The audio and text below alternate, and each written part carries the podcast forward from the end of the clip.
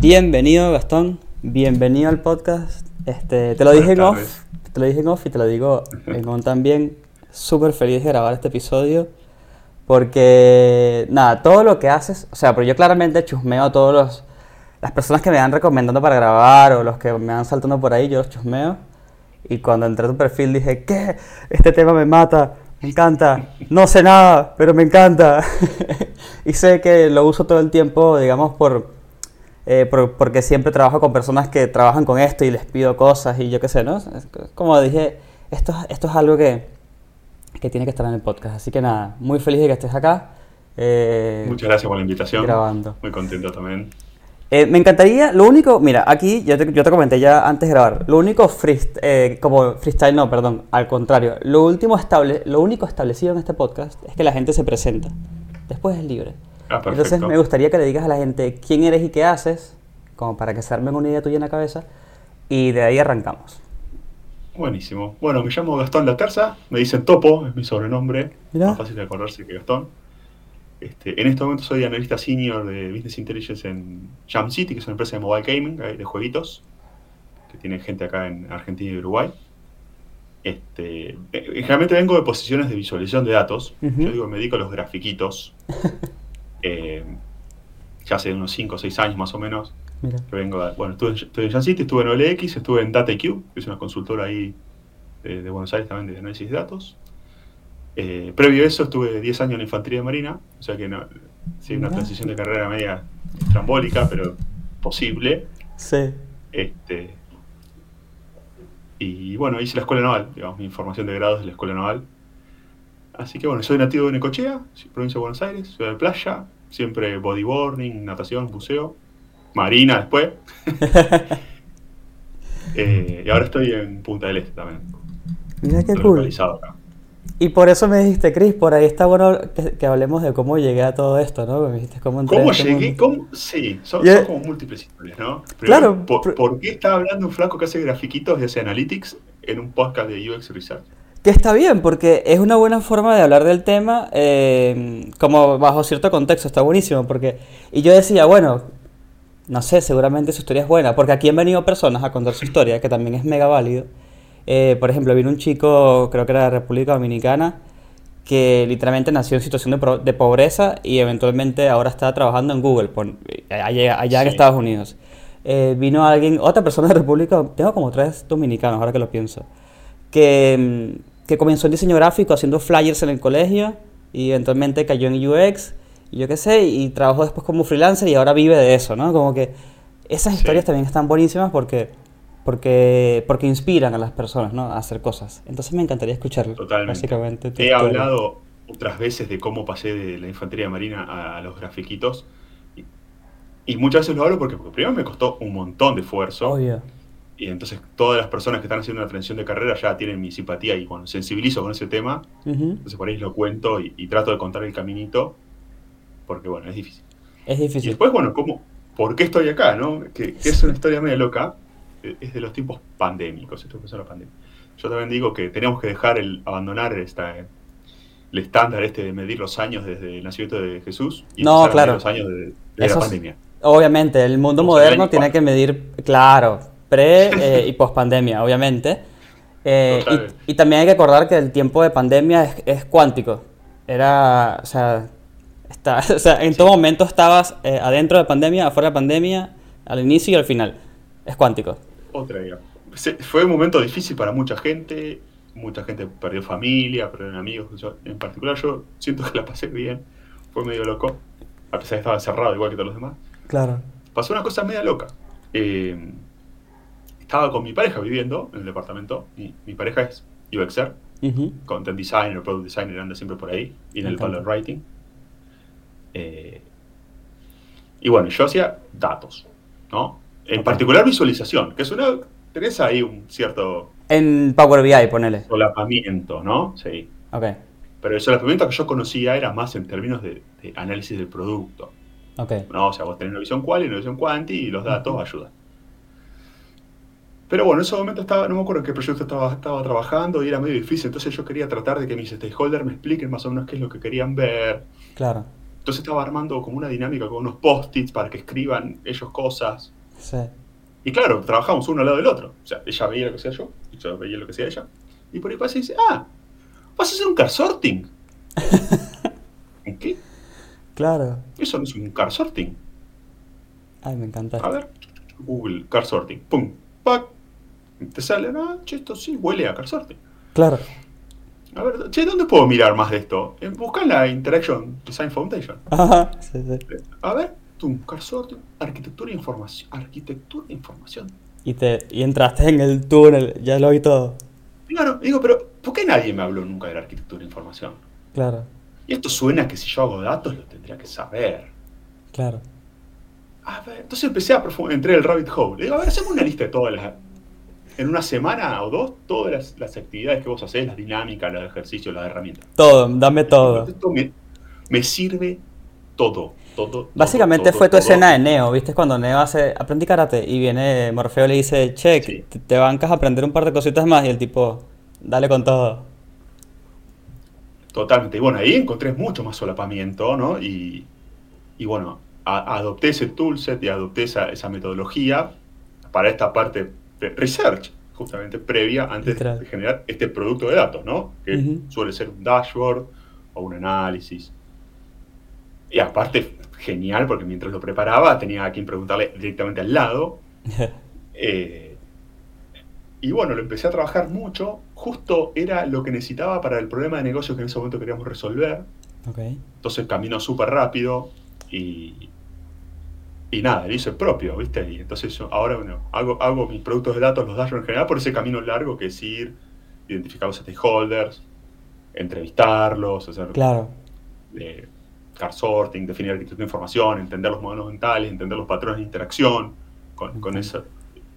Y claro, cuando sale, sale y les gusta y es distinto a lo que usaban antes. Y bueno, y escaló por ahí. Así que ahora me dedico mucho, me dedicaba mucho a eso, porque ahora a me- medida que va pasando el tiempo te van dando otras tareas. El, claro. eh, ahora todo un poco, ¿no? Pero bueno, Qué locura, porque, por eso. porque uno como UXer es al revés, ¿no? Dices, estás muy enfocado en eso, en cómo, cómo averiguo yo esto con usuarios, qué actividad tengo que hacer, eh, eventualmente también llegarás al Figma, harás cosas como en píxeles, ¿no?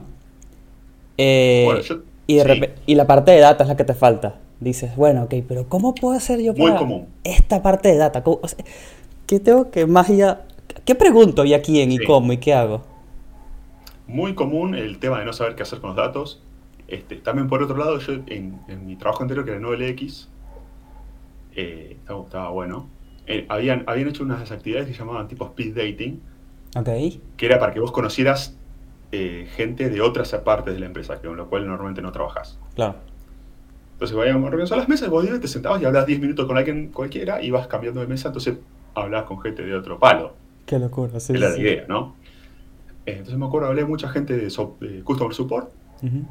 Y, a- y en ese camino me crucé con, con Angie y nos pusimos a hablar de semiótica. Que ella hacía también eh, UX yo venía de datos y teníamos la semiótica en común. Y dice, claro, sí, tenemos la semiótica en común, la comunicación a través de símbolos. De... Claro. Eso terminó que tiempo después, cuando, cuando arrancaron con Eugenia, el, Eugenia Casabona, Ajá. la diplomatura en UX Research, me invitaron si no quería dar una clase como especialista, digamos, en analytics y visualización de datos y eso, este, que todavía estoy ahí como invitado, me encanta, ese, me da envidia. O sea, vos estás parado de, de docente, pero decís, yo quiero estar del otro lado. Claro. Regálame una invitación, dices, estando ahí Claro, y, trabajan con usuarios reales, ¿viste? No, no es un ejercicio de juguetes, tienen un Claro. stakeholder en serio, con el cual renegás, porque así es la vida, ¿no? Perfecto. Eh, y ya, ya también ver, solo con ver el temario y charlar con los alumnos, ya también me iluminó un montón de, digamos, de entender bien qué es lo que hace un equipo de research. Claro. Eh, entonces, bueno, viste, acá mucha de la magia, digamos, es saltar silos. Si vos manejás Sí. eh, habilidades y lenguaje y herramientas de más de un silo, vas a entregar más valor, ¿no? Si sabes de datos y de research o de datos y desarrollo. Y producto. Entonces, bueno, a mí me gusta mucho explorar este tipo de cosas, ir a lo ancho, digamos, este, y lo disfruto mucho. Así que bueno, nada, así más o menos que estamos acá. Literal. Y, y ya va, porque siento que nos saltamos una parte. ¿Cómo llegas? ¿Cómo llegas de la parte de naval a la parte... O sea, ¿cómo, cómo ocurre ese salto? ¿Y cuánto duró? Tipo, tengo tantas preguntas. En retrospectiva era, era bastante natural el salto. Ok. Eh, porque, claro, uno, yo te digo que era Infante María, vos te imaginas yo con la carpita de verde bajando el Claro, yo me imagino la publicidad tal cual. Eso es una parte. Pero otra parte, seguro, por ejemplo, en LinkedIn alguna vez viste ese dibujito del bombardero con los tiros. Ajá, sí, sí, sí. Que hacían el análisis de dónde tenían que blindarlo más. El típico, eh, el típico caso de la Segunda Guerra Mundial, de los aviones que recuperaban, bla, bla, sí. Del sesgo de supervivencia. El tipo decía, bueno, adelantad todo tiroteado, póngale más blindaje. Y vino un matemático y dijo, no. claro. Póngale blindaje, no, está tiroteado. Por eso los aviones no volvieron. Claro. Bueno, eso se llama análisis operativo, es una disciplina militar. Mirá. O sea, inteligencia es una disciplina militar. Claro. Claro. La inteligencia de negocio comparte, digamos, habilidades y, y, frameworks mentales y cosas con la inteligencia militar. Si bien yo no era orientado en inteligencia, pero sos consumidor claro. de inteligencia y sos generador de inteligencia. Claro. Eh, entonces, yo digo, mi primera experiencia de Business Intelligence fue eh, cuando era joven guardia marina en, desplegado en Haití. nosotros hacíamos analytics de papel, lápiz y papel. Por ejemplo, una, cosa que siempre me acuerdo era un diagrama circular, ¿no? Como si fuera una pizza. Sí. Como el radar del FIFA. Claro. Bueno, imagínate, por ejemplo, cada porción de la pizza era un barrio. Ok. Y cada círculo concéntrico era una franja horaria. Ok. Entonces vos decías, che, no sé, hubo un tiroteo en tal barrio a tal hora, ahí en Haití. Bueno, marcás con un puntito rojo. Claro. Eh, y acá hubo, no sé, una manifestación, listo, un puntito amarillo. Entonces vos ibas mapeando con puntitos los incidentes que vos querías traquear. Y a medida que pasaban los días y las semanas, se te empiezan a generar patrones, no claro. de puntito. Entonces, che, acá, no sé, tiende a haber este tipo de incidentes. O, y así puede ser muchos, ¿no? Por ejemplo, mapeamos nuestras patrullas, por dónde pasábamos. Eh, entonces vos tenías como múltiples de esos y tenías que como tratar de entender qué es lo que estaba pasando. Claro. Tomar acciones, por ejemplo, cambiar el, los recorridos de la patrulla o los horarios o reforzar en algún lugar y vos veías cómo iba evolucionando la situación en la calle. Claro, en base al dashboard en papel que hiciste. Claro, nadie me dijo que era un dashboard, nadie me dijo nada, era simplemente parte del análisis. Claro, y es un dashboard, o sea, al final de cuentas es un dashboard eh, que, vas alimentando tú mismo. Cuando salís, claro, cuando salís a la calle a patrullar y encontrás incidentes o estás, estás levantando data. Literal información que después eso, la gente de inteligencia lo procesa y lo transforma en inteligencia. Claro. Y la inteligencia se transforma en decisión. La decisión en acción. Que es. y es básicamente lo que hacemos todos en productos, ¿no? Exacto, ¿no? Entonces vos buscar datos, analizar. Eh, claro, ¿no? Y después tenés esta parte de entender situaciones y tomar decisiones, ¿no? Si pensar en algún no sé, gran general que vos admires o que te diga, che, este tipo probablemente era bueno, como, no sé, Rommel, Patton. Eh, Yo me sé Patton, el de la Segunda Guerra Mundial, ahí va. Claro, el tipo evidentemente sabía tomar decisiones, sabía analizar la situación. Claro. Uno, nos, educaron en eso, nos entrenaron en eso. Eh, y bueno, y además que estamos en, o sea, yo egresé de Escuela Naval en 2007. Mi, mi, mi, carrera profesional fue entre el 2008 okay y el 2017. ¿no? Que es un, es un tipo de conflicto distinto de que, del de antes. ¿no? Por ejemplo, nosotros, eh, por ejemplo, vas a operar Haití y en Haití es una misión multidimensional. Vos tenés Policía de Naciones Unidas, la Policía haitiana, las organizaciones no gubernamentales que están trabajando ahí contra el hambre, contra la desnutrición, contra el abuso sexual, contra eh, los derechos humanos, jurídico, y vos tenés que saber todo un poco y tenés que interactuar con esos claro. con esas personas. Patton metía cañón nomás, ¿viste? Tanques. Antes había que bombardear una ciudad y la bombardear y la evaporar y chao. Chao, sí. Vos ahora no. Tenés que interactuar con esos stakeholders. ¿no? Entonces vos entrenabas para hablar con los, funcionarios públicos, con la prensa. Eh, y bueno, gestión stakeholder. Claro. Te doy un ejemplo. Eh, nosotros salíamos a la... Había cinco o seis problemas que nos interesaban en Haití. Eh, por ejemplo, uno era los secuestros. Y había como, viste, como los secuestros se expresan en Argentina. Bueno, por ahí había grupos armados que secuestraban chicos en las escuelas para hacer eh, ransom, ¿cómo se llaman? Em, cuando pides recompensa. Claro, entonces, ¿qué hacíamos nosotros? Todas las patrullas tenían una orden de, en el horario escolar, buscar la escuela más cercana y establecerse ahí durante media hora. Claro. La más, cualquiera, la que esté más cerca. Pero claro, ¿eh? como es random eso, vos generabas ese, ese desbalance ¿no? en el planeamiento de esa fuerza agresora que no sabía si iba a la escuela a secuestrar a alguien y se encontraba con 12 infantes de Marina Armada. Eso era una. Pero otra, por ejemplo, a la noche nosotros salíamos a la noche y vos... Hay muchos problemas, por supuesto, de inseguridad, robos y en particular violaciones. Entonces nosotros tomábamos nota de donde veíamos circular mujeres. Entonces cuando veíamos pasar a una mujer nos acercamos y preguntamos, che, ¿de, dónde venís? ¿Y a dónde vas? ¿Y por qué camino? Porque nosotros queremos entender esto para hacerlo más seguro. Claro. Entonces nos, dibujaban en un mapita o nosotros tratamos de ver cuáles eran los, caminos, los flujos que recorrían y patrullábamos esos. Claro.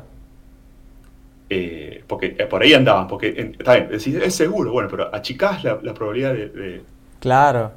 Tienes que saber. No, íbamos a los inseguros porque nadie iba porque era inseguro. Claro. Este, claro, porque tienes que saber. Eh, o sea, no puedo patrullar todo el país. Bueno, ¿dónde patrullo? Tengo que saber específicamente las rutas. Nos entrenaron en entrevistar, ¿no? En, ir, hablar, presentarse, establecer un rapport y, y, cómo hacer preguntas directas o indirectas para, para, para obtener información. Por ahí hacíamos encuestas también y era... Claro. Para, pero eres, eras UXer o, hacías UX o lo que sea sin, sin el título UX, digamos, y sin hacer quizás claro, pues son todas disciplinas existentes que vienen de la antropología, de la... Eh, Literal de otras cosas. Que yo, a mí no me, no explicaban de dónde venía. Me decían, che, esto se hace así, así, así. Después, años después, me acuerdo, fui a un taller de Design Thinking. Sí. Y fue como, ¿por qué no me enseñaron esto? ¿Por qué no me dieron el nombre de la cosa que yo estaba haciendo? Imagínate si antes de desplegar yo hubiera podido juntar a, mi, mi, elemento y hacer un proceso de empatización. A ver qué, el mapa de empatía de un haitiano o una haitiana. A ver qué siente, qué dice, qué piensa, qué hace cuando va a la escuela, cuando se cruza con una patrulla de Naciones Unidas, cuando ve la policía. Claro. Eh, entonces, ¿viste cómo es la empatización? Anda bárbaro. Este, Increíble. Me hubiera encantado tener ese entrenamiento. Obvio. Hay otras cosas que son parecidas.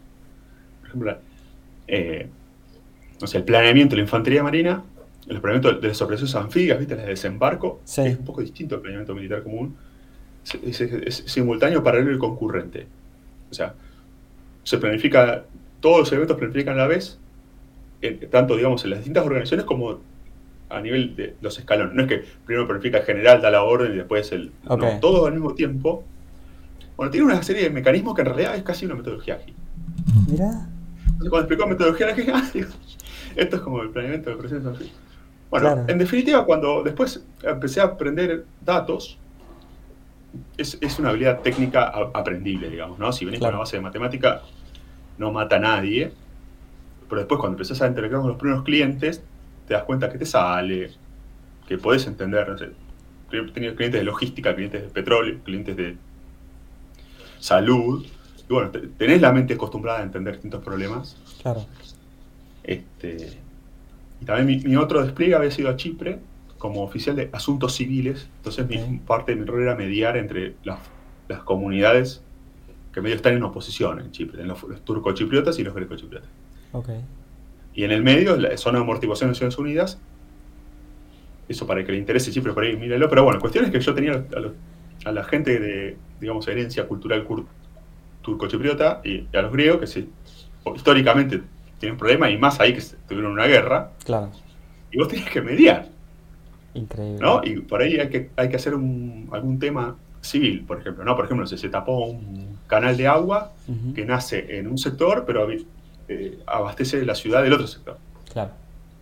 Entonces, lo tienen que arreglar los griegos para beneficiar a los turcos. Y vos tenés que ir ahí y, mediar y generar esa solución. Claro. Y, y también hacías un entrenamiento en detalle de cómo es, un, es distinta negociación que, por ejemplo, cuando estás en una misión con Haití, que vos sos el que está armado. Ahí vos estás desarmado y, tenés que charlar. Qué locura. ahí, ahí aprendí product management, ¿viste? En, y sí, porque yo calculo que te ocurrió lo que... Porque yo ahora voy como uniendo puntos, ¿no? O sea, me vas contando historias y digo, ah, claro, aquí se dio cuenta de esto, aquí se dio cuenta de esto, esto le pegó con esto.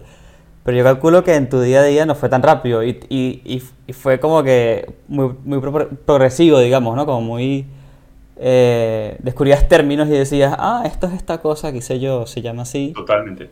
Y es interesantísimo porque yo en mi día a día, de hecho, grabé un contenido que, que, tengo que publicar después, en mi día a día me doy cuenta que hay muchas cosas UX. Como UX es una... Eh, hacer productos en general, más allá de UX, hacer productos tiene muchas metodologías que se comparten entre muchos tipos de carreras y disciplinas. Entonces como que eh, puedes llegar a hacer cosas muy parecidas o lo mismo de diferentes puntos de vista. Eh, no sé, el PM eh, el PM también, bueno, un buen PM, ¿no? Investiga también, te saca ideas, te, consigue un problema. hay desarrolladores que también ven Datadog, ven alguna métrica eh, y te dicen, che, Chris, esto está, rarísimo, ¿no? Y vas y lo investigas. Como que cada quien va aportando desde su punto de vista, pero es la conversación de siempre. Productos se hace entre muchas disciplinas y pasa como esto. Y yo, y yo veo incluso películas películas. Por ejemplo, en estos días, eh, que es el contenido que grabé, eh, estos días vi de nuevo Moneyball, la película de Brad Pitt, que sobre el equipo de béisbol, que el tipo le mete como, mete métricas, ¿entiendes? mete métricas, es buenísimo. Muy divertida. Y en una escena le dice, le dice, estaba con sus stakeholders, que en ese caso son los como subgerentes del equipo, ¿no? Y estaban discutiendo de que tenían que reemplazar a, a, los, a tres jugadores claves que se le iban. Entonces estaban los gerentes discutiendo, no, vamos a buscar a esta persona que tiene una novia bonita. ¿Pero qué tiene que ver una novia bonita? No, novia bonita es igual a autoestima alto. Autoestima alto es igual a persona que, que juega bien béisbol. Y tenía como muchos insights así súper locos y de repente Brad Pitt le dice, ya va, ¿cuál es el problema que queremos resolver? Y hace el, el, el, las cinco preguntas, básicamente la metodología de las cinco preguntas lo hace en dos segundos. ¿Cuál es el problema que queremos resolver? Tal problema. No, no es ese. ¿Cuál es el problema que queremos resolver? Tal problema. No, tampoco es ese. Y así recorrió toda la mesa. Y de repente dijo, el problema que queremos resolver es que hay equipos millonarios, equipos pobres, un taco así de mierda y después estamos nosotros. Y ese es el, ese es el problema que tenemos que resolver, que este juego es injusto. Y dije, listo, ahí está, sencillito. Sin un Figma, sin un Miro, sin un nada. Es eso. Totalmente. Eh, sí. Bueno, vos si, venís con, con, en una profesión o un oficio o una disciplina que tu mente está acostumbrada a analizar situaciones y encontrar los militares, digamos, el centro de gravedad, bueno, hay que tratar de, digamos, de después de rehusar esos skills en, el trabajo actual. Tal cual. Este, así que bueno, así fue. Después un día me pasó, eh, antes de ir a esta misión en Chipre, que era una misión de observador militar, entonces cuando nos entrenaron, entrenamos todos los observadores militares que salíamos ese año y yo me iba a Chipre, que es fantástico. Otros se iban a los altos del Golán, otros se iban a Sahara Occidental, todos, todos lugares más, más pesados que Chipre. y en una parte te capturan, ¿viste? Y pasás el famoso campo de prisionero. Eh, yo me acuerdo que había visto esas cosas, ¿no? En YouTube, cómo zafar de las esposas y esas cosas. Claro. Pero no, no, no, lo había practicado. Y no me pude escapar. Y me volví caliente con eso. Y empecé a buscar porque sabía que había gente que se dedicaba. Y lo encontré. Y es una como una subcultura, por llamarlo de alguna manera. Hay mucha gente dentro del campo por ahí de la ciberseguridad o de la seguridad física. Si vas al EcoParty, te vas a encontrar con los de Tool, con 3O. Ok. Que hacen eso, andan con las ganzúas ahí y esas cosas. Entonces dije, ah, voy a ir ahí, así aprendo. Fui a otra que no era la EcoParty, era la ANSEC.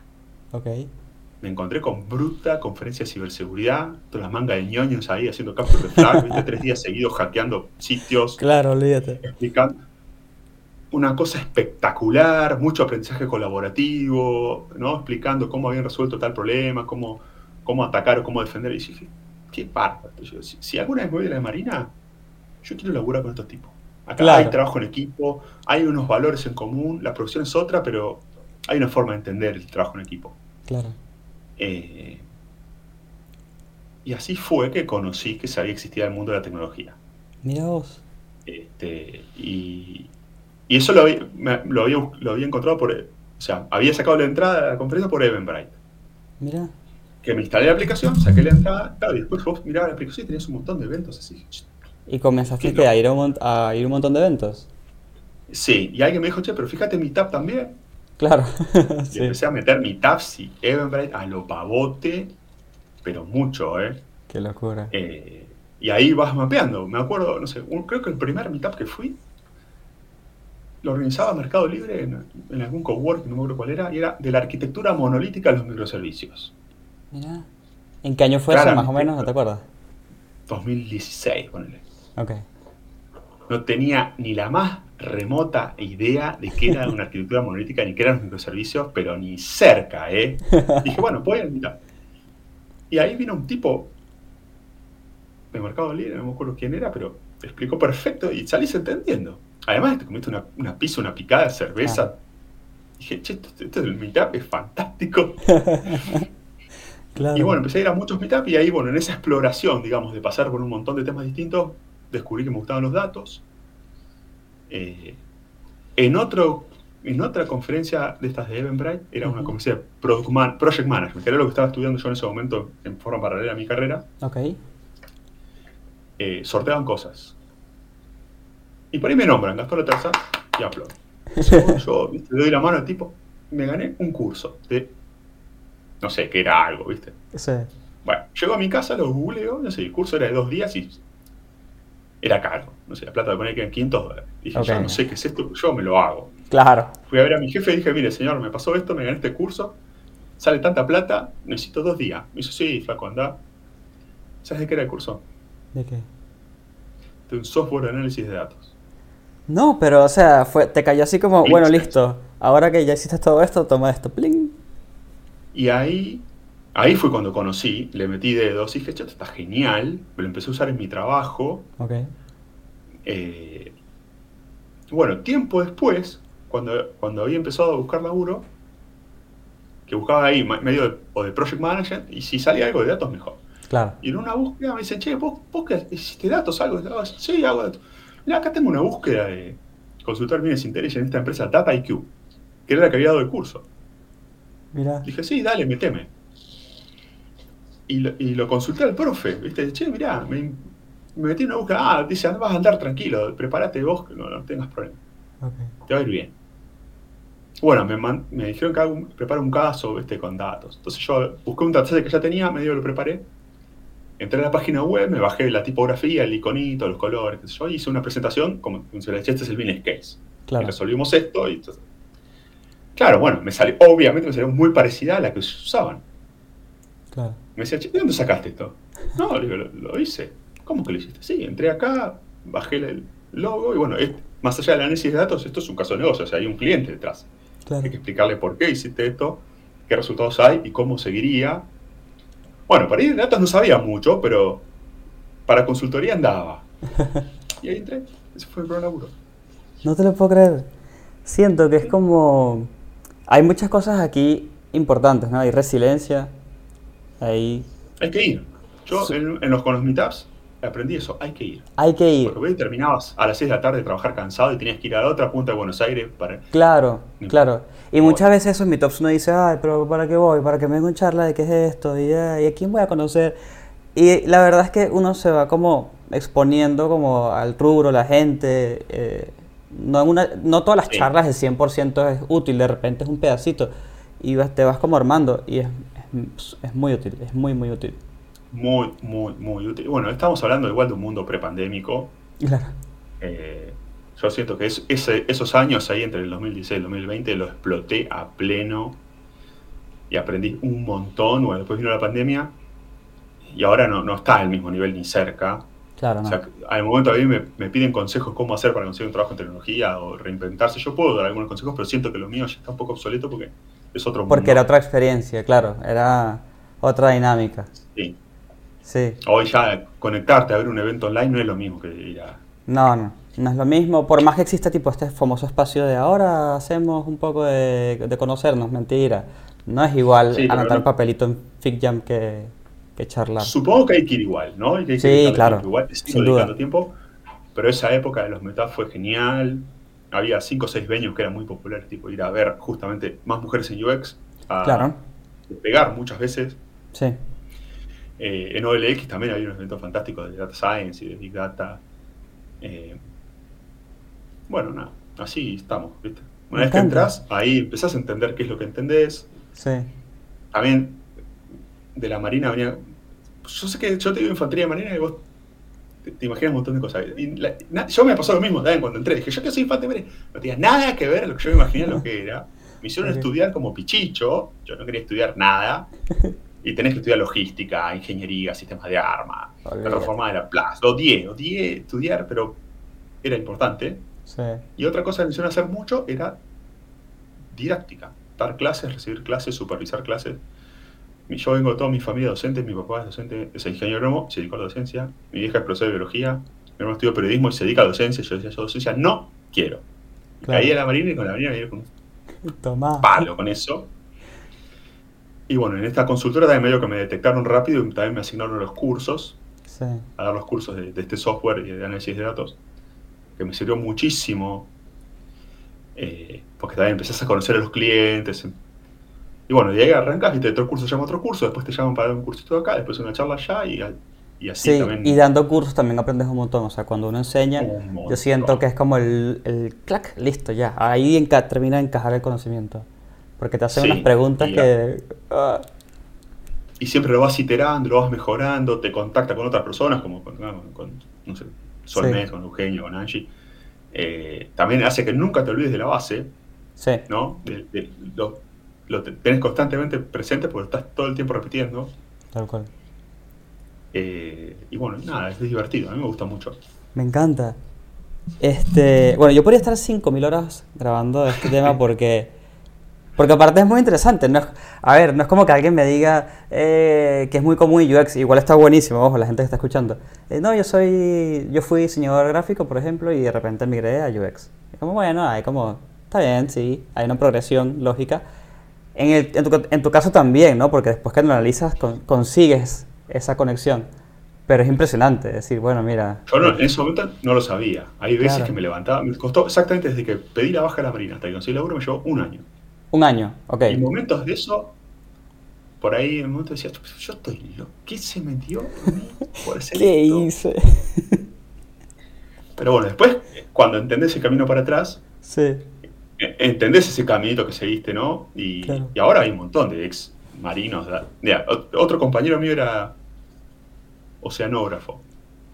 Ok. Eh, y es un curso difícil de oceanografía. Tenés que estudiar química, física, estadística, los Olvídate, sí. Y estaba haciendo no sé qué cosa ahí en un oscuro despacho en algún lado. Y dije, che, pero estudia Python. Y ya está. Y chao. Otra cosa. Qué increíble. Un día me, me una recruiter, che, Gastón, mira, tengo una posición que es medio para vos. Digo, yo no, no me quiero ir a esto. Pero fíjate que yo soy en Google. Bueno, eh, no me, llama, pero ¿qué estás buscando? No, necesito un tipo que entienda mucho, mucho de datos geográficos. Digo, pará. No me digas más, toma. Datos geográficos la rompe. Hay un problema. No le pidas LinkedIn, no le pidas currículum. Esas cosas no saben nada. Él sabe de datos geográficos. Bueno, pasámelo también lo agarró el recruiter, charló cuatro minutos con el tipo dijo, este, este es. Le dijo, mira, así, así, agarra tu currículum así, así, así, así. No, pero, escucha, pone esto, esto, esto, esto. Claro. Su sí. laburo, Google X. Ah, bueno, listo. listo. Así. No te lo puedo creer. No te lo puedo creer. Claro. Wow. Wow. Che, y quiero aprovechar, ¿no? Para ir también dando el cierre del episodio. Este, aprovechando que tienes como, bueno, claramente todo este, este recorrido, este aprendizaje, ¿no? Eh, conoces de tecnología, das clases, eh, tu pareja me dijiste que también está en UX y te dio como todo este contexto. Siento que conoces mucho de lo que hago yo, de lo que hacen personas que están en el rubro, ¿no? Y y lo que voy a hacer es darte la pregunta que yo lo que hago es tratar de imaginarme las preguntas que se hace la gente cuando escucha el episodio. Es como es dificilísimo. Aparte va en contra de cualquier recomendación de research, pero es el único recurso que tengo, ¿no? Entonces yo en momento digo, bueno, una persona que está en UX y se quiere meter más en data, de estar preguntándose, pero ya va, yo quiero eso. ¿Cómo llego a eso? Eh, así sea para migrar o así sea porque quiere sumarle conocimiento a su carrera. ¿qué le recomendarías? Tipo, ¿Por dónde puede empezar? Porque claramente es un campo inmenso, ¿no? Pero ¿por dónde podría empezar? Qué buena pregunta. Eh, de hecho, me habían preguntado cómo meterse en datos, nadie me preguntó cómo voy desde, desde el research hasta los datos. Lo cual no la tengo estudiada. no pasa nada. No, si no tienes respuesta no pasa nada. Eh, pero mira, hay dos, hay, dos maneras, o se me ocurren dos maneras. Una es, por ejemplo, cómo, cómo yo, por ejemplo, en un momento me, tuve que sentar a estudiar estadística, que no me gustaba, pero llegó un punto que era una barrera y tenía que estar así, claro. con, con conceptos estadísticos. Entonces, ¿qué hice? Agarré un Excel, o sea, en realidad agarré un Google, Google Sheets y empecé a construir las cosas yo, ¿no? Hice tipo unos datos falsos ahí, entonces decía, bueno, a ver la varianza. pero no poner la fórmula de varianza, sino yo calcularlo mentalmente sumando, restando, dividiendo, para empezar a tener el, hacer el mapa mental de cómo, qué me representa este número de, estos datos. Y cómo llegas a ese dato, claro. Y ahí empecé a construir como todo el temario, digamos, de estadística básica, hasta la inferencia, pasando yo por esos datos, inventando y laburando hasta que más o menos O sea que uno podría no sé, por ejemplo, yo tengo, tengo mis datos en un... Claro, yo, soy muy ñoño, ¿no? Tengo todo. no pasa nada. este podcast es de ñoños, o sea, olvídate. A mí la gente que me escucha. ya anotamos los gastos. ¿viste? Tenemos un grupo de Telegram, entonces cada vez que voy al supermercado y gasto, tu, tu, tu, me lo tengo y después lo subo a un spreadsheet. Lo tengo armado por ciudad, por categoría. Entonces, esos son datos. Sí. O sea, ¿qué mejor que eh, generarte tus propios datos que para entender cómo trabajar con datos? Es verdad. Porque los datos responden preguntas. Yo, mira, a esto también recomiendo, googleense a Solmes y fíjense en su blog, lo uso mucho, el, el, Full Loops Analytics Framework, y, bueno, ya estuvo Solmes acá, no tengo que... Sí. Pero vez, question first. Sí. Preguntas primero. Y eso es una cosa que me pasa mucho. Me dice stakeholders me dice, che, mira, yo quiero un grafiquito. No. ¿Cuál es la pregunta que hay que responder? No, pero fíjate que sencillito. Preguntas. Dame preguntas, si no, te cierro el ticket. sí, sí, sí. Entonces, vos, si haces preguntas, de hecho, es un caso que uso cuando doy clases, tipo los gastos personales. ¿Cuáles son las preguntas? ¿Cuánto me gasto en cerveza? ¿Cuánto me gasto en salida? ¿Cuánto podría estar ahorrando y no estoy ahorrando? ¿Cuánto...? Y vos tenés tus datos y, ahí empezás a, ver cómo te respondes. Ahí te va a salir un poquito solo. Y lo otro, un consejo un poco más arriesgado, pero es que por ahí recomendaría que se hagan un cursito medio basicón de SQL, el lenguaje de programación ah, SQL que hay, puedo yo recomendar dos. Uno es Codecademy. Ok, claro. Un tutorial sencillísimo, SQL básico, sencillísimo. Es, es espectacular y te da una cosa fantástica desde el punto de vista del producto, cómo armaron ese tutorial. Ok. Y hay otro en Mode, mode.com, que es un, ah, no conocía, Mode. un software de análisis de datos, y tiene un tutorial de SQL fantástico. Y al entender cómo, cómo vos analizar los datos con eso, que aparte es inglés, Seamos sinceros, SQL es inglés. Una vez que hagas los primeros 15 minutos, te vas a sacar el cuco de, eso. Es súper sencillo y vas a entender cómo, pensar, cómo está el dato guardado, cómo, cómo lo trabajas. Claro. Y es un, como un unlocker, digamos. Una vez que vos abrís, destrabaste eso, el resto es mucho más fácil.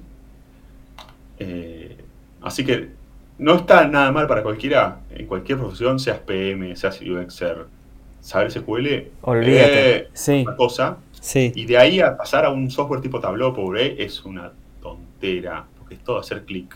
Ok. En cositas, en botoncitos. Claro. O sea. Claro. Eh, gracias a Dios, por ejemplo, donde yo estoy, que es una empresa de videojuegos, casi todos manejan SQL. Y, los PM la tienen clara. Y la industria, como es tan data driven, no zafa nadie. Claro. Entonces, ahora estoy mal criado, ¿no? Todos mis stakeholders ya por ahí me tiran queries, che, fíjate acá. Están todos alfabetizadísimos, incluso a, a C-Level están, laburando sobre, notebooks directamente. Increíble. Eh, no es así por ahí para todas las industrias, pero si uno no es analista de datos, pero manejas SQL y podés entrar a la base de datos y tirar un par de queries y preguntar, che, ¿qué tabla está esto? Y entrar y, mirar un poquito vos. Olvídate. No, eh, y es fácil, ¿eh? No, no, no mata a nadie. Y también conocer un poquito ya te permite también hacer preguntas un poco Exacto, a saber cómo pedir. Sí, eso, ya sabes cómo pedir. Como cuando el PM conoce un poquito de diseño, como cuando uno conoce un poquito de desarrollo. Ya sabes cómo. Ya sabes que viene de front, que viene de back, por qué. Como que estás un poco más formado, entonces también ahí te ayuda. Sí, porque hay, hay, sí, hay diferencias cómo viene la data cuando es humana, digamos, cuando está llena en un Excel no es exactamente la misma que cómo la elaboramos en los productos digitales. Por eso, jugar un poquito en SQL está bueno. sé que es un consejo medio raro, así ya no voy a poner. No, está buenísimo. Por ahí, al que se quiere poner, ese, ese de Codecademy es genial. 100 puntos, me encanta. Este, me encanta. Che, y tú también tienes cursos, ¿no? Yo doy clases en varios lugares, estoy empezando a armar los cursos por mi propio, así que el que, le interesa por ahí ver visualización, eh, me busca en LinkedIn, se va a enterar por ahí. Este, y justamente es esto, ¿no? Es enseño a un framework bien, lo mío es bien eh, de agarrar de la misión, la misión de la empresa y la estrategia, al business, a entender el negocio y las preguntas de negocio, y ahí entrar a mirar los datos y los grafiquitos. Me encanta. Eh, y después data storytelling también, que es algo que me piden mucho. Sí. Y me gusta mucho. Este, y también venía íntimamente relacionado con, con lo que aprendí de la Marina. Cuando, cuando vi por primera vez data storytelling, dije, ah, esto es storytelling. Como haciendo. Che, y, ¿y tienes fecha de lanzamiento o un estimado más o menos? no, todo el tiempo están saliendo porque ah, me invitan de un lugar, de otro. Eh, trato de mantenerme activo. También acepto invitaciones. eh, trato, sí, de evangelizar el tema de los grafiquitos. Este, porque aparte es algo que me llama la atención. Por ahí muchas veces me escriben, che, Gastón, ¿tenés alguien de Data Visualization para, para recomendar? Me siento el último moicano acá, muy, muy poquita gente. No, eh, yo diría al revés. Eh, eh, por lo menos en español, no sé si serás el primero, pero yo creo que vas a impulsar algo importante. No sé. Yo lo veo como una necesidad gigante. un momento que, que puse, mira, de hecho, estaba estudiando eh, un día estaba estudiando visualización de datos, no sé qué encontré y venía siguiendo ese tema porque en definitiva yo me daba cuenta que en consultoría el entregable eran los grafiquitos. Claro. Toda la ingeniería de datos que te mataste haciendo no la mira nadie, mira el grafiquito. el secreto estaba ahí, ese es el entregable. Estaba estudiando eso y encontré un tipo, el IAMix, okay. Data Visualization Engineer en Spotify. Lo buscar. Data Visualization Engineer, pa, tirate un título. Google, Data Visualization Engineer. Me parece, el primer resultado, búsqueda, Data Visualization Engineer OLX Buenos Aires. Entro a mirar los requerimientos y yo estoy acá, ¿eh? y aparte de toda la gente que conozco, a nadie le calienta los grafiquitos, nadie le interesa, tengo con quién charlar de esto.